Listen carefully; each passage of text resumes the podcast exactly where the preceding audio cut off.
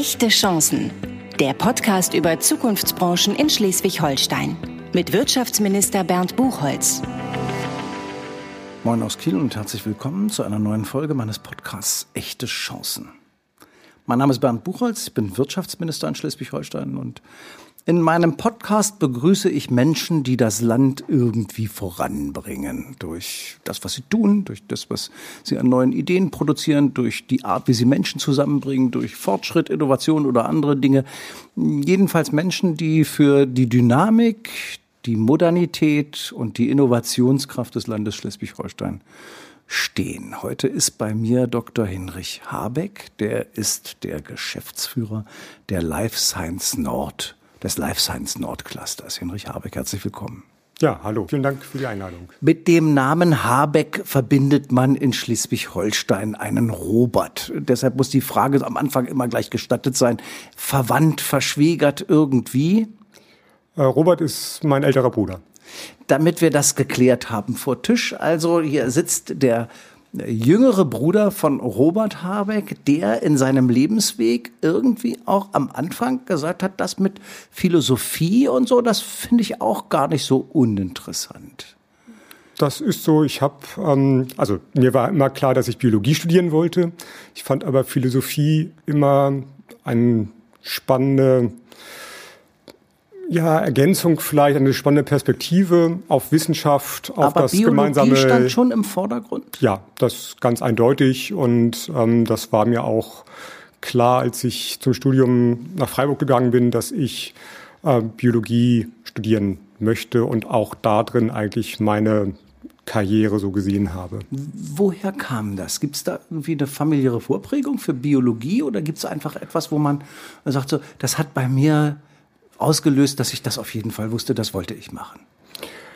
Ja, eine familiäre Vorprägung für Biologie gibt es vielleicht nicht, aber unsere Eltern sind beide Pharmazeuten, also von daher gab es zumindest schon mal einen naturwissenschaftlichen Einschlag, also wenn Sie so wollen. Eine familiäre ja. Vorprägung. Pharmazeuten ist ja schon auch eine biologische, das kann man ja genau. Also und das hat war sicherlich auch einer der Faktoren, ähm, stärker geprägt, glaube ich, und mich dazu bewegt hat, mich so die Zeit in den 80er Jahren, in denen ich ja so aufgewachsen bin, ähm, und da ganz stark geprägt eigentlich so auch ähm, die damalige Umweltbewegung und ja, sagen, die, die Absicht, ähm, mehr über die Zusammenhänge aus der Ökologie tatsächlich zu erfahren und dann aber auch eine Begeisterung ähm, für, für Wissenschaft und für Biologie als solches.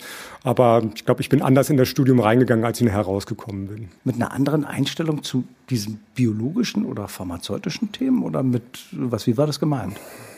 Ja, also ich bin eigentlich ohne, oder ich hatte es ja schon gesagt, mit, äh, eigentlich so von diesem Umwelt-Ökologie-Gedanken ähm, da reingegangen. Ähm, fand dann aber ganz viele Dinge in der Biologie furchtbar spannend. Von Geobota Geobotanik ähm, über Zoologie bis Genetik ähm, fand ich alles faszinierend und äh, bin dann am Ende bei der Entwicklungsbiologie und Genetik gelandet. Und das alles klingt jetzt ehrlich gesagt dann nach viel Forschung und äh, eher dem, dem forscherischen Ansatz und nicht nach dem, was dann mal später äh, daraus geworden ist, nämlich mit dem Geschäftsführer des Life Science Clusters in Wahrheit, sind Sie heute der Mann, der für die auch Wertschöpfung und die Vernetzung untereinander in einer bestimmten Branche, im Bereich der Gesundheitswirtschaft, Medizintechnik, äh, sorgt. Also da kommt ja jetzt irgendwie eine, eine Wirtschaftskomponente im Laufe Ihres Lebens dazu, die irgendwie eine größere Rolle spielte. Wie kam es dazu? Das war ein bisschen Zufall. Also Sie haben das schon richtig zusammengefasst. Ich wollte gerne Forschung machen und habe mich dann dazu entschieden, ähm, zu promovieren über ein entwicklungsbiologisches Thema am Max-Planck-Institut für Entwicklungsbiologie in Tübingen. Und ähm, mein damaliger Doktorvater, Arbeitsgruppenleiter, hat sich dann entschieden, in eine Ausgründung der Max-Planck-Gesellschaft zu gehen, Artemis, die ähm, wir haben damals an Zebrafischen als Modellorganismen geforscht. Ich habe meine Doktorarbeit über die Blutgefäßentstehung im Zebrafisch geschrieben.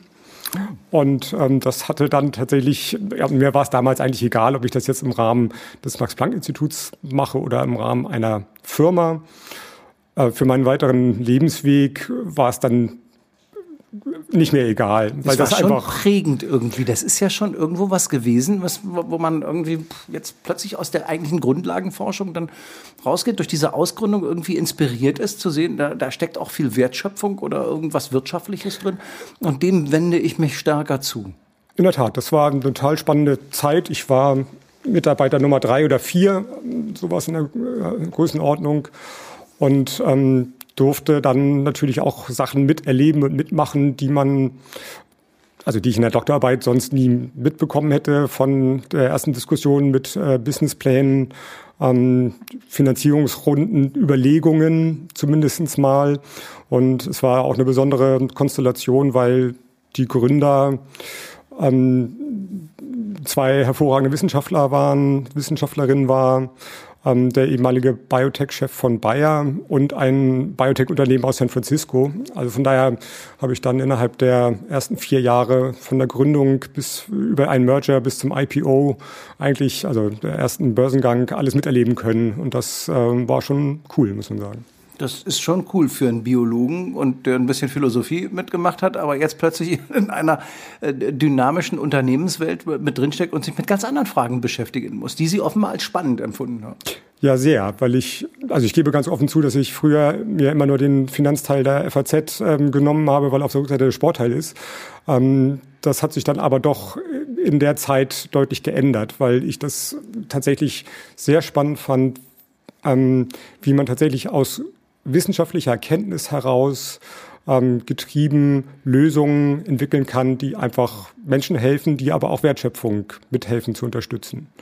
Und das ist im Life Science Bereich sicherlich nochmal besonders ausgeprägt, weil dort viele der Innovationen im Biotech-Bereich insbesondere ähm, einfach aus der öffentlichen Forschung heraus entstehen. Und ähm, das eigentlich so dieses Open Innovation Konzept da seit vielen, vielen Jahren einfach gelebt wird und Teil der, der Industrie ist. Und das fand ich super spannend ähm, und ähm, habe das da einmal am eigenen Leibe miterleben können wie man eben aus exzellenter Grundlagenforschung auch eine Geschäftsidee entwickeln kann. Für Hinrich Habeck bedeutete diese Erfahrung in einer Ausgründung des Max-Planck-Instituts oder der Universität ähm, zu sehen, dass das Ganze auch wirtschaftlich irgendwas ist, für den weiteren Lebensweg dann was? Ja, dass mich dieses Thema, wie man ähm, Wirtschaft und Wissenschaft zusammenbringt und wie man aus exzellenter Grundlagenforschung auch Lösungen für die Gesellschaft, aber auch für unternehmerische Fragestellungen generieren kann, mich dann nicht mehr losgelassen hat. Wir müssen zurückkommen auf Life Science Nord erstmal, auf dieses Cluster, das 2003 gegründet worden ist. Es soll die Unternehmen der Gesundheitswirtschaft, der Medizintechnik im Norden ähm, mit den auch universitären Einrichtungen gegebenenfalls verbinden, vernetzen und dabei ja also Innovationspotenziale heben, kreieren oder damit etwas voranbringen. Als Sie eingestiegen sind 2012, wie haben Sie das vorgefunden? Was gab es da schon? Es gab ja immer Spieler in dieser Branche im Norden. Und wie haben Sie sich damals vorgestellt, die Dinge weiterzuentwickeln für Norddeutschland? Ja, was Nord Norddeutschland damals schon hatte, natürlich waren eine gute Forschungslandschaft im universitären und außeruniversitären Bereich, auch viele Vorzeigeunternehmen von großen. Ähm, ich verzichte mal darauf, jetzt Namen zu nennen, aber also auch internationale agierende Unternehmen gab es, gibt auch einen guten Mittelstand. Ähm, es gibt und gab auch damals schon neue Unternehmen, die dazugekommen sind. Also und es gab auch die Struktur für Life Science Nord, äh, allerdings vielleicht auch etwas fragmentierter, als es heute ist. Denn die wirkliche Antwort darauf, wie alt ist Life Science Nord, die ist höchstwahrscheinlich ein bisschen zu komplex und würde den Rahmen dieser Sendung sprengen. Mhm. Aber es gab auch schon Vorläufervereine, die bis in das Jahr 1989 zurückgehen und die eigentlich ganz gut aufzeigen, warum es so etwas wie ein Cluster und ein Netzwerk tatsächlich vielleicht braucht, nämlich ähm, die Dinge zu organisieren, die man idealerweise äh, zusammen macht, um einfach die Kräfte zu bündeln und um die sich sonst auch keiner kümmert. Und um auf Ihre Frage zu antworten, was, was habe ich mir vorgenommen? eigentlich diesen Grundgedanken von Clustermanagement in den Vordergrund zu stellen, dass man tatsächlich die Dinge zusammentut, die man am besten zusammentut. Und die Grundlage von allem, und das klingt auch manchmal etwas abgedroschen, ist aber, dass ich alle relevanten Akteure, und damit sind vor allen Dingen nicht nur die Institutionen, sondern auch die Menschen gemeint, tatsächlich kennen und im Idealfall auch noch vertrauen und dann gemeinsam Sachen machen zu können. Sie haben mit Life Science Nord immer Wert darauf gelegt, dass Sie quasi so einen ökonomischen Fußabdruck nachweisen, der einfach mal auch sagt, na, okay, wir machen das jetzt nicht hier für La Polar, wir beschäftigen nicht nur Menschen, sondern wir wollen auch nachweisen, dass wir ökonomisch erfolgreich sind. Vielleicht können Sie einmal erklären, wie das dazu gekommen ist und wie dieser Fußabdruck aussieht wir haben den ökonomischen Fußabdruck entwickelt und durch ein ähm, Wirtschaftsforschungsinstitut äh, errechnen lassen auf der Grundlage von amtlichen Meldungen beim Statistischen Landes- oder Bundesamt. Also das ist sozusagen keine, keine Schätzung, keine Umfrage, keine ähm, Abfrage, sondern es beruht auf den Meldungen der Unternehmen, die sie tatsächlich sozusagen im amtlichen Meldewesen machen müssen. Und wollten gerne wissen, ähm, wie groß die Bruttowertschöpfung ist. Also nicht der Umsatz, sondern das, was sozusagen dann tatsächlich an Wertschöpfung in Hamburg und Schleswig-Holstein in unserer Branche ähm, erfolgt. Und wir wollten gerne wissen, wie viele Erwerbstätige hier beschäftigt sind. Und dann könnte ich Ihnen noch ein paar weitere Zahlen nennen, aber das sind, glaube ich, die beiden wichtigsten, ähm, die ja auch von anderen Industrien immer zur Messung der Bedeutung und Betonung der Bedeutung herangeführt werden. Und die Bruttowertschöpfung, die direkte Bruttowertschöpfung von in Hamburg und Schleswig-Holstein, der Gesundheitswirtschaft, der industriellen Gesundheitswirtschaft, ähm, sind fünf Milliarden Euro für das Jahr 2018 gerechnet. Das ist sozusagen der neueste Stand der verfügbaren Daten und 52.000, gute 52.000 Erwerbstätige. Und das sind tatsächlich die Zahlen für den technologischen Kern der Branche, so kann man das vielleicht mal nennen. Also das sind ist nicht die Vers Versorgung, sind nicht Ärzte, nicht Apotheker und so weiter, sondern es ist sozusagen die technologiegetriebenen. Teil, genau. Wir genau. haben ja noch einen großen Bereich der Gesundheitswirtschaft in Schleswig-Holstein, die jetzt nicht so sehr von Ihnen betreut wird. Das sind die vielen Kliniken, die vielen Betriebe, genau. die vielen äh, Reha-Einrichtungen, die äh, gerade in den Ecken, wo es naturmäßig auch besonders schön ist, nochmal eine besondere Bedeutung spielen. Das ist jetzt hier gar nicht adressiert, sondern hier ist wirklich so der technische Kern adressiert. Mhm der insbesondere dann auch auf die Innovation, auf die Weiterentwicklung ausgerichtet ist, auch auf diese Verbindung zwischen Forschung und Unternehmen und Wertschätzung, aus der Sie ja äh, kommen. Also fünf Milliarden, das muss man vielleicht ein bisschen einordnen. Bruttoinlandsprodukt von Schleswig-Holstein liegt ungefähr bei 100 Milliarden, Hamburg nochmal obendrauf, Größenordnung. Also es ist ein nicht unerheblicher Anteil, die 5 Milliarden. Das ist aber auch nicht die größte äh, Branche. Trotzdem ist sie spannend, weil sie ja ein Rückenwindmarkt der Zukunft ist, weil sie sich dynamisch permanent nach vorne entwickeln. Womit hat das eigentlich zu tun, dass das so dynamisch ist in dieser Branche? Ja, zum Teil an der technologischen Entwicklung, muss man ganz offen sagen. Das ist, glaube ich, ganz spannend, was da momentan passiert.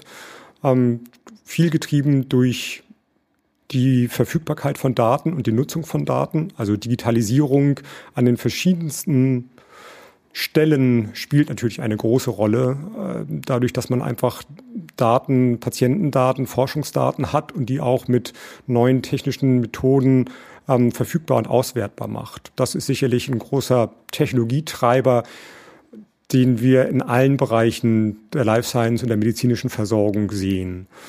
Hinzu kommen weitere technologische Entwicklungen und das sehen wir eben, dass sozusagen die Verfügbarkeit von Daten, von wissensbasierten Entwicklungen ähm, sowohl in der Therapie als auch ähm, in der Diagnostik da eine, eine ganz zentrale Rolle spielen. Wenn wir einmal den Blick richten auf diesen Norden Deutschlands, auf Hamburg und Schleswig-Holstein, ähm, was macht dann die Atmosphäre für die Unternehmen der Branche, die Sie betreuen, für Medizintechnik und Gesundheitswirtschaft in diesem Norden aus? Ist das irgendwie, ja, kann man hier auch sagen, kann man überall in Deutschland machen. Gibt genügend BioNTech und andere Firmen in Baden-Württemberg, in Hessen, in Rheinland-Pfalz und in Bayern. Ähm, da, da, trotzdem gibt es irgendwo gefühlt in den letzten Jahren einen Drang, dass hier im Norden sich in diesem Bereich ganz besonders viel bewegt. Warum? Das fängt an bei äh, Stipendien für Gründerinnen und Gründer, die dann tatsächlich den Sprung in die Selbstständigkeit wagen können, ähm, über Acceleratoren, die dann tatsächlich mithelfen, zu beschleunigen, eine Geschäftsidee so zu entwickeln, dass sie auch eine Chance hat, am Markt zu kommen. Das setzt sich auch fort im Raum für Unternehmer, die das machen wollen. Also ganz praktisch gesprochen tatsächlich Flächen, in denen man sein junges Unternehmen gründen und entwickeln kann. Es gibt sicherlich auch ein gutes Förderinstrumentarium, was dann die ersten Schritte für Kooperation oder für Unternehmensgründung mitbegleitet. Und es gibt dann auch noch Platz, ähm, sein Unternehmen wachsen zu lassen. Mhm. Und ich glaube, das hat also ganz viel entlang dieser ganzen Kette mit den richtigen Instrumentarien zu tun. Ich glaube aber, dass es aber auch den richtigen Spirit gibt enorm, dass man gerne Dinge auch zusammen macht. Und das finde ich ist ein wichtiges Momentum, dass man auch spürt, wenn man in diesem Netzwerk ist, dass man offene Geister und offene Arme findet, um Dinge gemeinsam zu bewegen.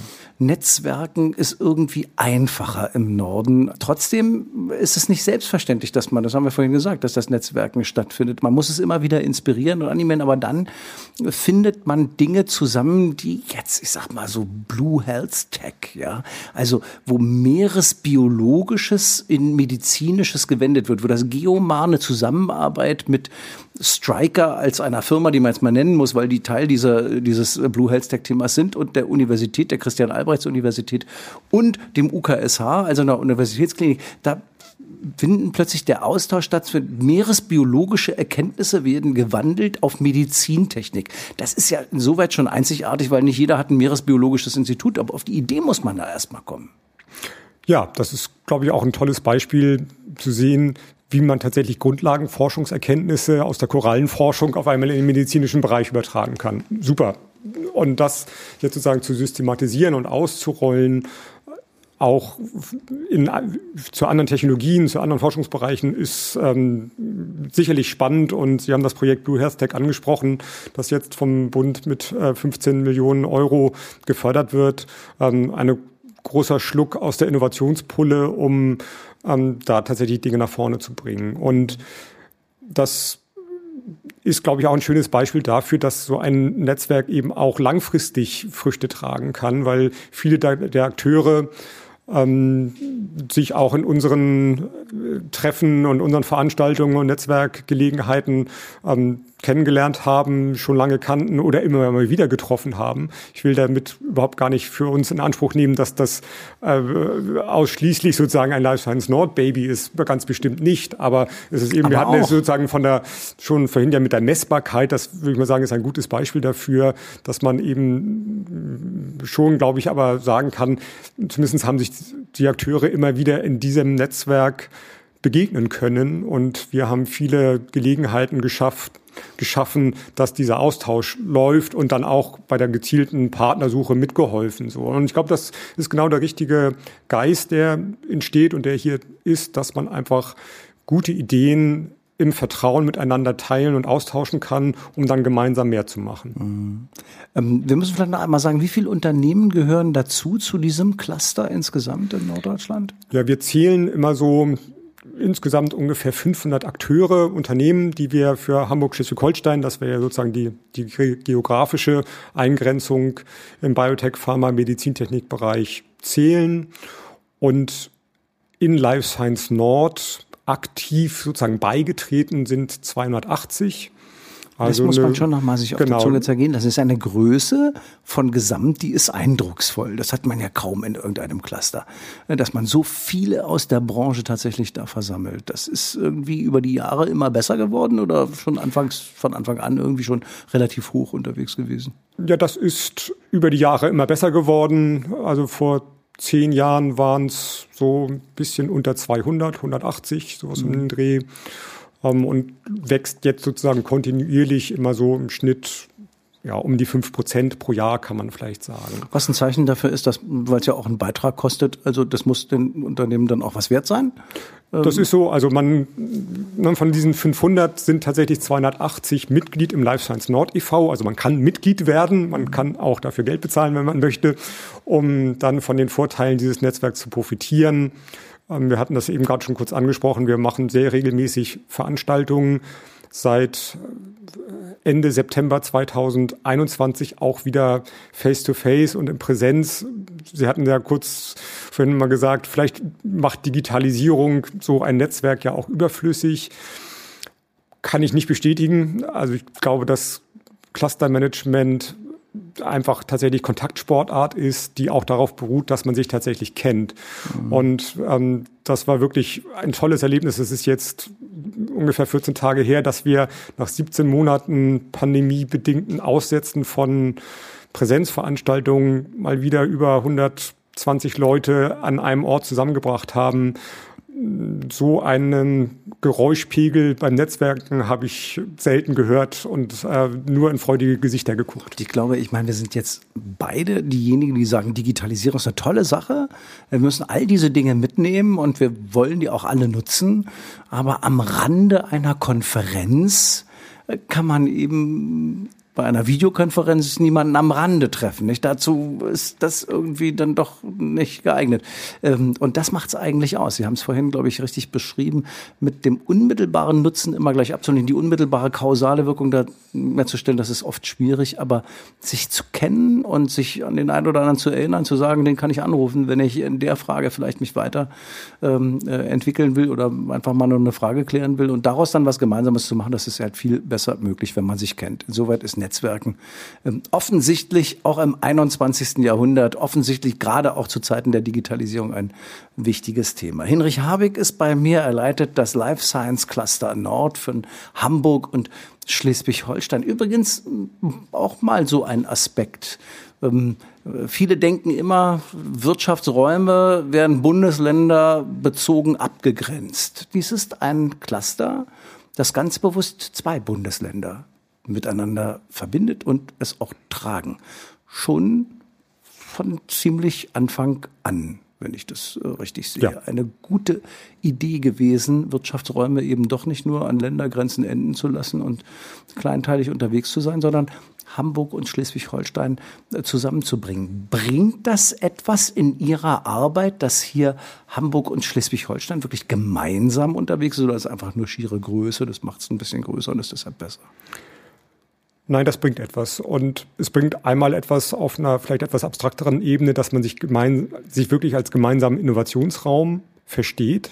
Das ist ja schon erstmal eine wichtige Erkenntnis, dass man eben nicht in Norderstedt oder Ochsenzoll, je nach Himmelsrichtung sozusagen, ähm, die, die ähm, Grenze zieht und sagt, so, jetzt ähm, haben wir auch keine Struktur, die den Austausch zwischen Unternehmen aus Norderstedt und Hamburg irgendwie möglich macht. Also da, ich glaube, an dem Beispiel wird es klar, wie äh, beliebig an Man dem. muss dazu dem Hörer in Süddeutschland sagen, dass Norderstedt unmittelbar an die Grenze von Hamburg Genau, also da, man sieht äh, nur, wenn kein Ortsschild dort stünde, würde man es nicht merken, dass man gerade äh, das Bundesland verlässt oder in das nächste kommen würde. So und ist es. Dementsprechend sollte man das als wirtschaftlich Handelnde und Agierende auch nicht merken. Das ist, äh, glaube ich, auch das Wichtige, was wir schaffen müssen. Ja, und ich sehe das immer so, also wenn man sich das vielleicht für die, auch für die Zuhörerinnen und Zuhörer in Süddeutschland nochmal sagt, wenn München ein eigenes Bundesland wäre, so wie Hamburg eines ist, dann würde es in unserem Bereich, im Biotech-Bereich, hätte es die Entwicklung, glaube ich, in Garching und äh, drumherum so nicht so schnell, glaube ich, und problemlos geben können und in Martinsried. Ja, also weil das, glaube ich, äh, ja, also man muss das dann als einen Innovationsraum begreifen und das ist zumindest mal erstmal im Konzept so. Das hilft auch in der Abstimmung von, glaube ich, wirtschafts- und wissenschaftspolitischen Fragen. Ähm, in meinem Aufsichtsrat sitzen die Wissenschafts- und Wirtschaftsstaatssekretäre aus Hamburg und Schleswig-Holstein. Das ist, finde ich, ein unwahrscheinlich tolles Gremium, das einfach auch zeigt, dass dort gemeinsam an Fragestellungen auch diskutiert werden kann und es immer nur um die Sache geht und nicht um die Bundesländer Grenzen. Und das Was an diesem super. Beispiel mal zeigt, wir brauchen keine Diskussion um den Nordstaat, sondern wir müssen mit Leben füllen, dass zwei Länder, die unmittelbar aneinander grenzen, operativ zusammenarbeiten und dabei versuchen, alles zu heben, was an Chancen irgendwo möglich ist. Ich glaube, dass uns das im Life Science Bereich tatsächlich ganz gut gelingt. In den letzten Jahren jedenfalls gelungen ist, auch dank der Arbeit von Hinrich Habeck, äh, der dieses Cluster seit 2012 leitet und äh, damit, glaube ich, das darf man mal sagen, auch eine hochinnovative Branche im Lande Schleswig-Holstein äh, miteinander vernetzt, verzahnt und damit äh, vieles vorantreibt. Wir waren vorhin bei dem Blue Health Tech Thema. Wir haben andere Themen in Lübeck mit bildgebenden KI-Verfahren, bei denen wir ganz weit vorne auch im Bundesgebiet forschen, aber auch umsetzen daraus und äh, viele, viele neue Forschungsansätze haben. Also es tut sich was gerade in diesem Bereich in Norddeutschland, in Hamburg und in Schleswig-Holstein. Hinrich Habeck, schönen Dank, dass Sie dabei waren. Zum Schluss meines Podcasts äh, gibt es immer drei kurze Fragen mit der Bitte um drei äh, kurze Antworten. Und die erste heißt, mein liebster Ort in Schleswig-Holstein ist? Der Strand in Möltenort mit Blick auf die Kieler Förde bei Sonnenuntergang. An meiner Arbeit gefällt mir besonders dass ich, dass kein Tag äh, dem anderen gleicht, ich mit vielen Menschen, spannenden Menschen ins Gespräch kommen kann und immer jeden Tag was dazulerne am meisten inspiriert hat mich? Ein gutes Buch zu lesen oder einen guten Podcast zu hören. Herzlichen Dank, dass Sie dabei waren. Wir haben über Life Science Nord, über ein Cluster in Schleswig-Holstein für Gesundheitswirtschaft und Medizintechnik gesprochen und das mit dem Chef dieses Clusters, mit Hinrich Habeck. Vielen Dank, dass Sie dabei waren und vielen Dank auch fürs Zuhören. Tschüss und bis zum nächsten Mal, wenn ich in einem neuen Podcast hoffentlich einen neuen spannenden Gast aus Schleswig-Holstein bei Echte Chancen begrüßen darf. Herzlichen Dank.